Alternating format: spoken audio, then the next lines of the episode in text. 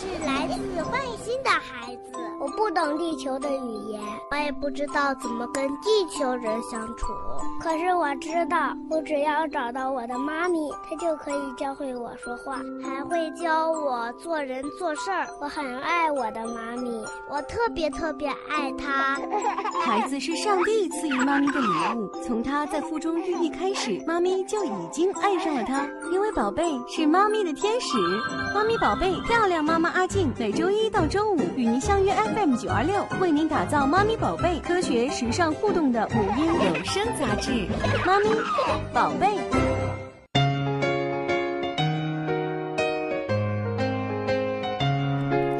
嗨，各位漂亮的妈妈、幸福的老爸和可爱的宝贝，大家好！这里是 FM 九二六正在为您直播的妈咪宝贝节目，我是果皮妈阿静。今天是三月八号，全世界妇女欢呼的日子。在这里呢，首先阿静要祝福所有的女性朋友节日快乐，越来越美，越来越幸福。那么三八妇女节呢，是世界各国妇女争取和平、平等发展的节日。从一九一一年三月八号第一个国际妇女节开始，到今年的三月份，国际妇女节已经走过了一百零七个春秋了。当然了，各地的风土人情不一样，妇女们过节的方式也是不尽相同的。那么今天您家是怎么过节的呢？那么现在就对你的爱人或者是妈妈送出一份美好的祝福吧，把您的祝福发送给阿静。那么有十位幸运的听众可以获得本周六上午十点三十分嘉年华奥乐购三楼成龙要来国际影城提供的电影《一条狗的使命》电影票一张。在这里要提醒您啊，一米三以下的宝贝都可以免费入场呢。不知道大家有没有听说过这部电影哈？一条狗的使命。那影片呢是以汪星人的视角来展现了狗狗和人类的微妙情感。一只狗狗呢陪伴小主人长大成人，甚至为他追到了女朋友。后来呢，他年迈死去，又转世投胎，变成了其他性别和类型的汪汪。那第三次呢？呃，它的轮回狗狗呢变成了警犬，威风凛凛的，也是为了救它的主人而再次的轮回。然后呢，他又陪伴了一位单身的女青年的一个呃小柯基犬，在经历了多次轮回之后，最终他终于回到了最初的主人身边。这部电影现在的评分呢是九点二分，分数非常高，而且呢，这部电影我看过了。其实，在看电影的时候呢，我是多次落泪的啊，真的是好感动，好感动。特别呢，他呃救了他的主人一家，在火灾当中救了他们。另外呢，他又认出了他以前的小主人，那个时候主人已经成了差不多五十多岁的一个呃中年人了吧。最后呢，他又把他当年的女朋友追回来，之后还告诉他，他就是他以前的小狗狗。那我想，真的只有有爱心养过宠物的人，才能够感受到影片的那份真挚的情感。所以呢，这部电影真的是值得我们去看的。那么记住哦，今天有十位朋友可以免费获得电影票，把你对妈妈或者是爱人的祝福发送到 QDFM 九二六这个我们的公众微信账号当中吧。今天的节目当中啊，首先我们要关注一下孕妈妈的健康，来聊聊谁偷走了孕妈妈的睡眠。在妈妈培训班这个环节当中，我们来聊聊小宝宝上幼儿园之后，每天放学回家都会觉得饿，这是为什么呢？我们邀请到金子要来幼儿园的苏雪老师来回答你这个问题。当然，如果说你有其他的一些问题，也可以随时参与到节目当中，八六八九幺五幺五，八六八九幺六幺六。好啦，首先进行今天的主题吧。我是袁成晓，我是刘依林，我是孙玉浩，我叫丫丫，我喜欢 FM 九二六，我超级爱妈咪宝贝，我爱妈咪宝贝，快乐伴我成长，欢迎小朋友们都来收听吧耶！我爱妈咪宝贝，祝妈咪宝贝茁壮成长，我爱妈咪宝贝，我爱妈咪宝贝。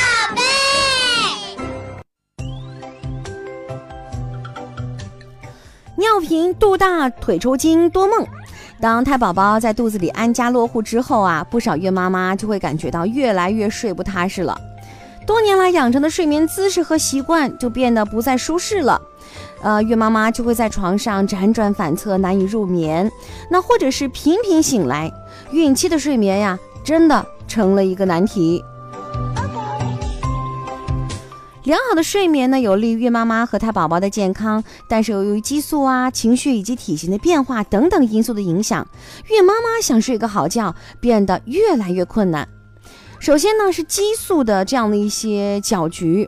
那么怀孕初期呢，有些孕妈妈就更敏感了，胎心胎儿啊，呃，特别的担心，情绪不稳定，常常失眠。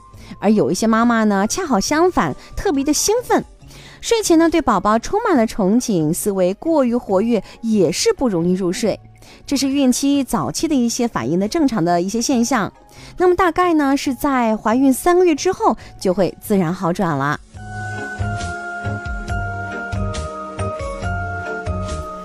肚子越来越大，从孕中期开始，孕妈妈的腹部呢开始日渐增大了。哦，孕妈妈很多都已经无法舒服的躺下了，睡眠质量大受影响。其实呢，采取左侧卧位的睡眠，左右交替，可能会让孕妈妈睡得更好一点。而且还有孕晚期之后，逐渐增大的子宫就会挤压到膀胱，就会让孕妈妈老是觉得有尿意，进而发展为尿频。怎么办呢？晚饭之后啊，孕妈妈一定要少喝水，每次去洗手间呢，尽量排空膀胱。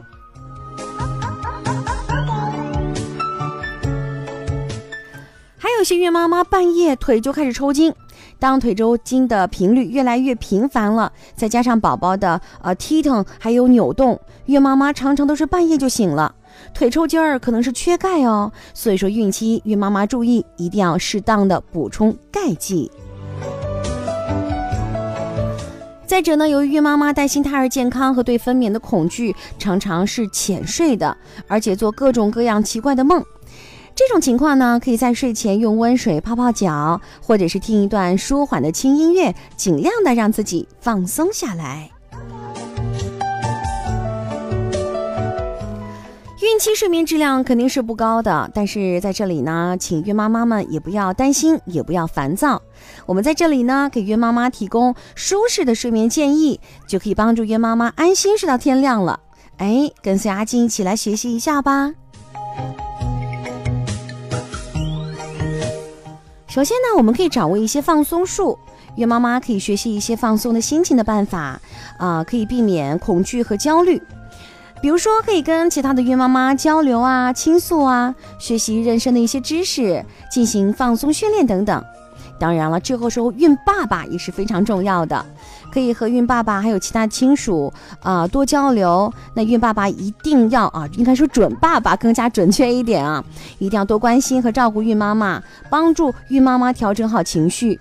另外呢，晚饭之后啊，洗个温水澡，睡前翻翻书，或者是做一遍放松练习，或者是让准爸爸为自己做一个按摩，都是不错的催眠方式。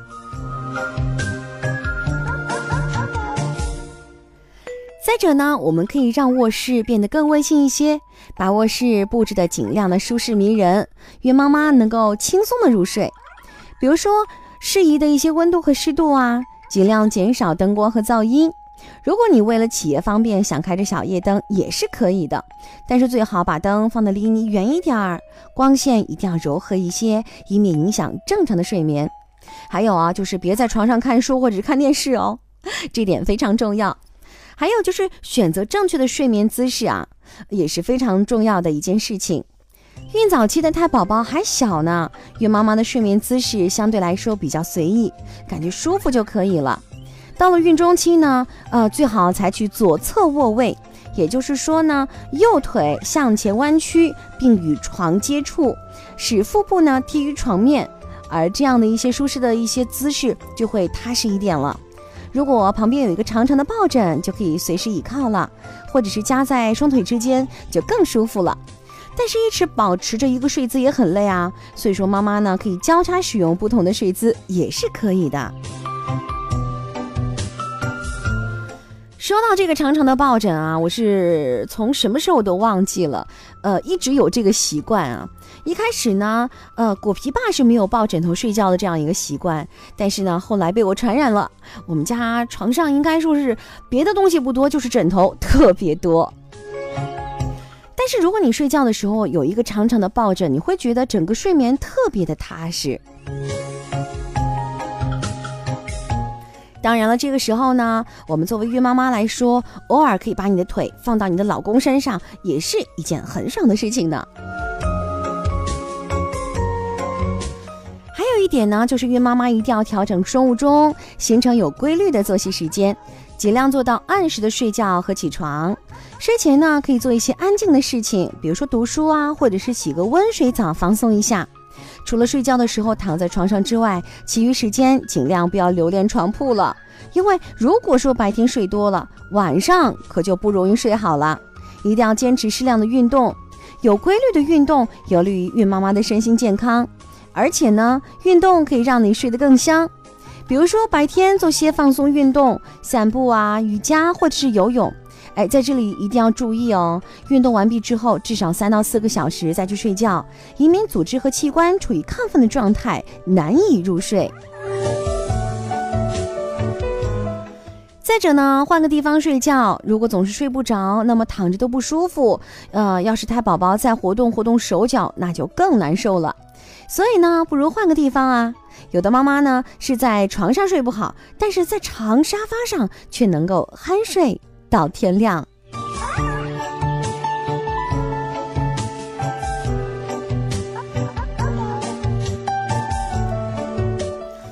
那其实呢，饮食啊，真的可以帮助啊我们的孕妈妈睡觉的。那睡前呢，可以喝一杯热牛奶，那么这真的是很多人的安眠法宝。牛奶当中呢，富含色氨酸，有镇静的功效。如果再洗个热水澡，或者是来个热热的足浴，效果还会更好呢。再者呢，红枣具有安神之功，啊，这不仅是传统的医学的说法哈，而现代的研究当中啊，红枣当中确实发现了具有镇静催眠作用的成分，不服不行啊。那经常拿几枚去了核的干枣跟大豆、花生、小米一起来制浆来喝，那么就能够让你睡个好觉啦。这种方式啊，就是一片全麦的面包，涂抹一些蜂蜜，能够帮助人呃释放一种胰岛素。这种胰岛素呢，有助于色氨酸转化为复合胺，让你很快的进入梦境。除此之外呢，小米粥、酸枣仁儿还有香蕉都是可以促进妈妈睡眠的，所以说大家都可以来进行尝试。再者呢，我们在这里提醒大家哈，孕妈妈的睡眠时间呢要比正常人多一些，一般建议最好能够保证全天有八到九个小时的睡眠时间，让身体好好休息。孕妈妈最好养成午睡的习惯呢，那差不多是半个小时到一个小时就可以了，而睡得太多就会影响晚上的睡眠时间了。好了，那么刚才跟大家聊的是关于孕妈妈睡眠的一些小小的一些小知识啊。那么接下来呢，我们将进入的是妈咪培训班。那别忘了，如果说您想获得我们今天的奖品，就是成龙要来国际影城送出的，在本周六上午十点半的一场电影票，就是一条狗的使命这样电影票呢，就要你把啊给我们女性朋友的节日的祝福来告诉我，发送到我们的微信 QDFM 九二六 QDFM 九二六，有十位朋友都可以获得今天的奖品哦。好了，进入妈咪培训班。宝贝发烧了怎么办？宝贝什么时候添加辅食最好呢？宝贝怎么最近老是不听话呢？哎，好多不懂的问题，我真的不是一个合格的妈咪。上课了，妈咪培训班开始了。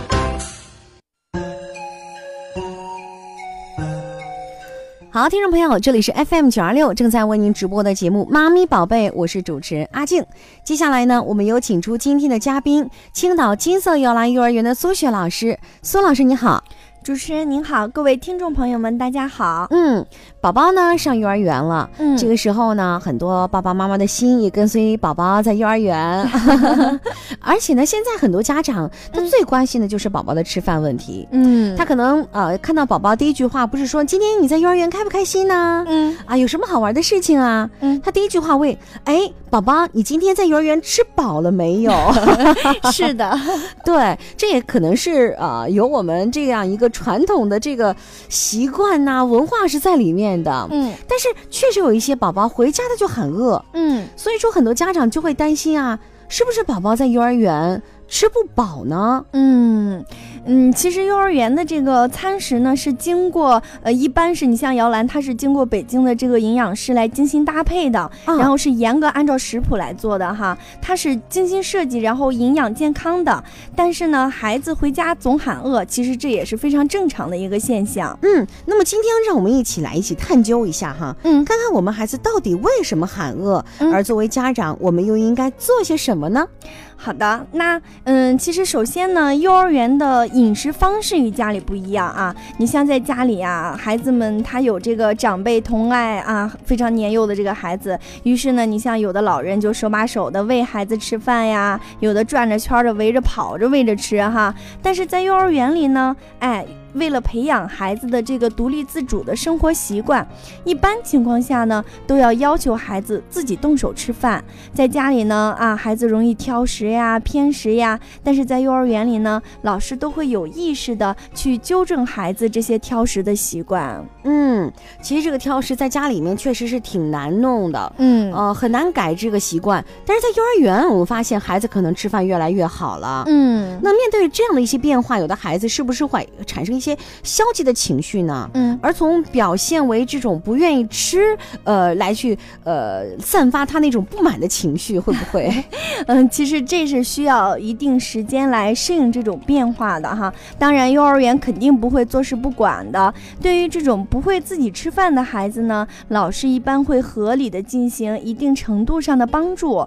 那对于挑食呀、偏食啊，哎这样的孩子呢，老师一般会循序渐进的去这个帮你帮助他呀，鼓励他呀，去慢慢的改正。嗯，所以说这个问题啊，还不是说一天两天能够改得了的。嗯那据我所知呢，幼儿园的一些烹饪方法可能跟家里面还是有所不同的，是吗？对呀、在幼儿园中，孩子吃的都是什么呀？通俗说就叫大锅饭，是吧？对啊并且呢，口味根据孩子的这个年龄特点呢，就是以清淡为主。但是在家里呢，孩子就有自己的这个小灶了哈。家长呢，在这个口味上呢，也真是挖空心思的，让孩子做喜欢孩孩子喜欢吃的这些饭菜呀。嗯，所以说啊，在家里面他可以点菜，哎，在幼儿园的时候呢，那你可不能呃按完全按照你的这个口味来了，是不是？嗯。嗯，所以说面对这样的一些区别呢，有的孩子比起幼儿园的这种饭菜更爱家里的饭菜，那就呃不会那么愿意在幼儿园吃饭，那会不会有这种情况？嗯，其实你像我们经常跟孩子说的啊，没有喜不喜欢吃，只有我们应不应该吃啊，啊 让他拒绝这种挑食的这种概念哈。不过家长们也请放心哈，幼儿园内的这个食谱呢，都是经过专业的设计啊，是完全可以保证安全营养的，这个是对于孩子的成长最重要的哈。还有一方面呢，就是孩子们对集体生活的这个焦虑啊，抑制食欲啊，在幼儿园的一日生活中呢，孩子有时候会因为集体活动或者是同伴的交往啊，产生一些紧张啊、不安的情绪啊，这种心理的状态呢，有的时候会在一定程度上抑制孩子的这个食欲。那具体表现为可能就是吃饭的时候啊，有点儿进食有点儿减少啊啊，这个时候就要老师去询问要不要添饭啊，要跟老师说要不要吃饱啊等等啊。嗯，所以啊，这一方面还得真的用心来去做哈。嗯，是的，嗯，那么另外的话，等到放学回家了，孩子紧张的心理，哎，突然之间就释放了。嗯食欲呢，可能也恢复了，所以即使是在放学之前孩子又在幼儿园吃了一顿儿，对，可能回家的时候又喊饿了。哎，另外还有一点啊，就是可能孩子在幼儿园的这个活动量是不是也挺大的？对的，这个是特别关键的哈。你像幼儿园每天的户外的活动量，一般不会少于两个小时哈。每天孩子啊都是，你像我们在摇篮每天的户外活动都设计了体能和技能的训练游戏呀哈，孩子都是用各种器材呀玩儿啊，各种各样有趣的这种体育运动。然后呢，这个活动量大呢，对这个能量的消耗也大。那孩子回到家后容易饥饿，这其实也是一个正常的表现。嗯。所以说呢，我们作为家长一定要理解。嗯，呃，那另外，既然孩子从幼儿园回来难免会喊饿，那么家长应该怎么样为孩子准备晚餐呢？嗯，其实家长们要注意少让孩子食用这种脂肪含量高或者是不易消化的食物哈。嗯，并且呢，应该根据孩子的这个实际情况来准备晚餐。嗯，家长准备晚餐的时候呀，就要考虑到自己孩子的这个实际情况。你像对于体质比较弱的孩子来说啊，就可以令这个晚餐啊给他丰盛一些哈。那对于已经超重的孩子来说呢，就应该适当的控制晚餐的这个热量的摄入啊，以达到控制体重的目的。嗯，再就是你像呃，如果幼儿园里晚餐已经吃过的话，晚上可能只是一个加餐而已。你像水果呀，嗯，还有这个酸奶呀，会比较合适一些。嗯，酸奶这样的好消化，而且对孩子来说也比较有营养哈。嗯，对。嗯，那么另外的话，就是我们一定要呃控制孩子的一些体重，因为现在确实有好多这个小胖子。是的。啊，呃，另外除了我们准备好一日三餐，那么家长和幼儿园还能做什么？就帮助孩子好好吃饭，让他不再喊饿呀。嗯，其实一方面，你像一定要培养孩子有良好的这个饮食习惯。嗯，因为在幼儿园中呢，老师就会在就餐的过程中，哎，观察呀，帮助啊每一个孩子，也会开展相关的这个教学活动来帮助孩子养成良好的饮食习惯。而家长呢，也应该配合幼儿园，那在家里就餐的过程中，要对孩子进行相应的教育啊，就比如说跟孩子约好啊，吃饭的时间，哎，不能给孩子吃零食呀，或者是吃饭。的时候不能看动画片儿啊，吃饭的时候不讲话呀，等等哈。嗯，另外呢，就要创设非常舒适的这个饮食的氛围。你想，家长和幼儿园应该为孩子创设啊这种舒适愉快的饮食的氛围，促进孩子的这个食欲呀和兴趣，让他们能够爱好好吃饭。具体来说呢，就可以注意食材的这个选择和搭配哈。嗯，你像以新鲜呀、色香味俱全的这个食物来。吸引孩子，嗯，然后选择一些图案可爱呀、大小适宜的这个餐具，在就餐的时候保持安静等等。对，有没有看到网上有一些这个呃微信推广啊，或者说有一些这个小文章？这妈妈真的是特别用心啊，把这个饭菜做的就跟动画片似的。对我最近看我们家长一个朋友圈也，他也是每天都在给他闺女，呃，有的时候就是放假嘛，过年那段时间，每天都在准备非常精心的准备各种就是。这种小模具做出来的，好。你知道我现在在想什么吗？嗯，我真希望我以后儿子能娶个这样的媳妇儿。那么，其实孩子能够健康成长呢，是学前教育的首要的目标哈。嗯。那么，饮食在其中发挥了重要的作用。嗯嗯。那其实这一点呢，是需要家长和幼儿园通力协作，相互理解、相互支持，才能让孩子吃好每一顿饭，每天健康快乐的成长。我们刚才说的是经常喊饿的小朋友。嗯。其实我特别羡慕他们，因为我的孩子很少喊饿。是吗？对呀。所以说，这个孩每个每家的孩子都不一样。对啊，那么如果说你的孩子经常喊饿，那么你就这样做；如果说你的孩子经常不喊饿的话，嗯，哎，有可能呢是在幼儿园吃的不错，还有一方面有可能是他缺锌，还有一方面就是运动量少了。嗯，是的，对，所以说呢，我们让我们的宝宝，不管是呃容易饿还是不容易饿哈，一定要调整好他们的饮食结构，哎，啊，多在他们的这饮食上下点功夫。嗯，时间的关系呢，我们今天的节目接近了尾声。如果说大家有其他的一些问题想要咨询的话呢，可以在场外拨打金色摇篮的苏雪老师的电话是八六九九三二三九八六九九三二三九。还有提醒您一下哈，现在幼儿园的名额都已经满了。如果说您打算让孩子九月份上幼儿园的话，现在您就得在幼儿园金色摇篮幼儿园排队了。省得到时候真的是没地儿啊。好了，那么如果说你有其他的一些关于母婴方面的一些问题，想要跟阿静交流的话呢，请关注阿静的个人微信是 FM 九二六阿静，FM 九二六阿静，您记好了吗？好了，那么在这里呢，再次感谢苏雪老师做客我们节目，谢谢，谢谢大家。好，本期节目编辑主持阿静，感谢您的收听，我们下期节目再见吧。我喜欢唱歌，我喜欢跳舞，我最喜欢参加猫咪宝贝的演出活动。我的电台《妈咪宝贝讲的故事》，小朋友们都听见了。现在我已经上小班了，是妈咪宝贝帮我冲的。